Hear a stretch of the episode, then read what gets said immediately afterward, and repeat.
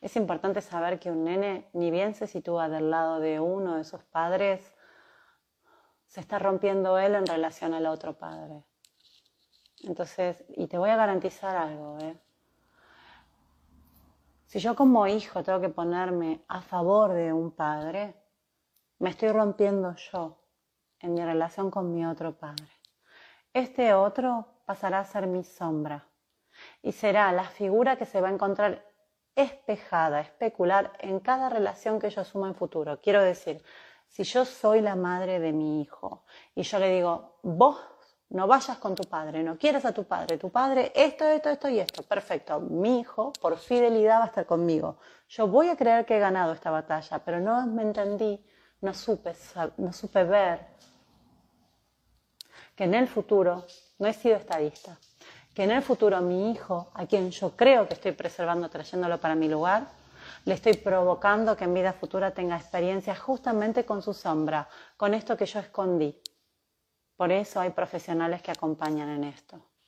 ¿sí? Entonces mi hijo luego se va a casar con alguien parecido a mi ex y entonces a mi hijo le van a hacer lo mismo que me hizo el papá. Esto es un desorden.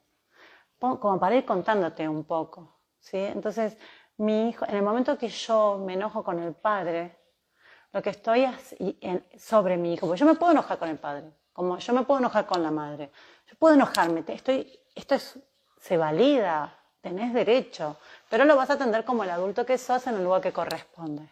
Pero si tu expresión es sobre tu hijo, vos estás rompiendo el aparato psíquico y emocional de tu hijo, porque vos sos un irracional en este momento, estás desregulado en este momento, ¿sí? Entonces al nene lo vas a poner en un lugar seguro para que él no reciba toda tu esputza, que es todo lo que vos interpretás, analizás y reflexionás de su padre o de su madre. En ese momento lo estás haciendo negar un aspecto de sí mismo y nosotros no criamos para que estén fragmentados, criamos para que estén integrados, para que sean tolerantes con todos sus aspectos.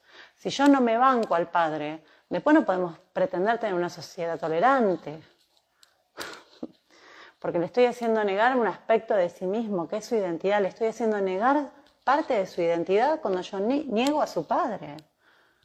O sea, fíjate hasta dónde estamos llegando. Entonces, yo sé que todos tenemos y a veces pisamos la piedra, pero viste el palito y ponemos en evidencia, pero cuidado, porque los chicos en su cantidad de neuronas espejo registran todo y las mujeres que somos las que muchas veces estamos más tiempo con nuestros hijos. Mirá, yo no seré el sexo fuerte, como se nos ha enseñado, pero tengo un poder y puedo hacer un abuso de él desde el discurso. El poder se eh, lo voy a ejercer desde el autoritarismo a través de cómo te hablo de tu padre, de cómo referencio a tu papá. Lo mismo el papá. Entonces creo que nos merecemos conocer a papá libre de la interpretación de mamá. Y merecemos conocer a mamá libre de la interpretación de papá. Y en vida adulta merecemos conocernos a nosotros libre de la interpretación familiar para redescubrirnos, volvernos a dar una identidad. Y si volvernos a dar una identidad hasta podría significar cambiar nuestro nombre, bienvenido sea. Pero mientras tanto, respeto al hijo que está creciendo. No, no hay que fraccionar a los cachorros. Son parte de una manada y es muy lindo ser parte de una manada y es muy lindo saberme querida acá y es muy lindo saberme querida allá. Pero si el otro no quiere a mi hijo como a mí me gustaría que lo quiera, bueno, ¿qué va a hacer? Lo quiere como puede.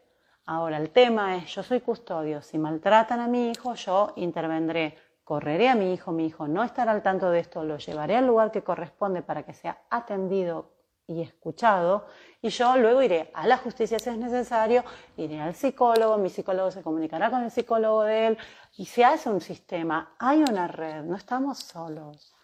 Se puede hacer de forma asertiva e inteligente. Lo que pasa es que muchas veces lo hacemos a pelo, lo hacemos a, a los ponchazos, porque no sabemos entonces debemos intentar en la medida de lo que podemos informarnos, preguntar, averiguar cuál es la mejor manera. Y si es bueno para mi hijo, es bueno para mí. Y si no es bueno para mí, entonces tengo que ver cómo lo pongo mejor.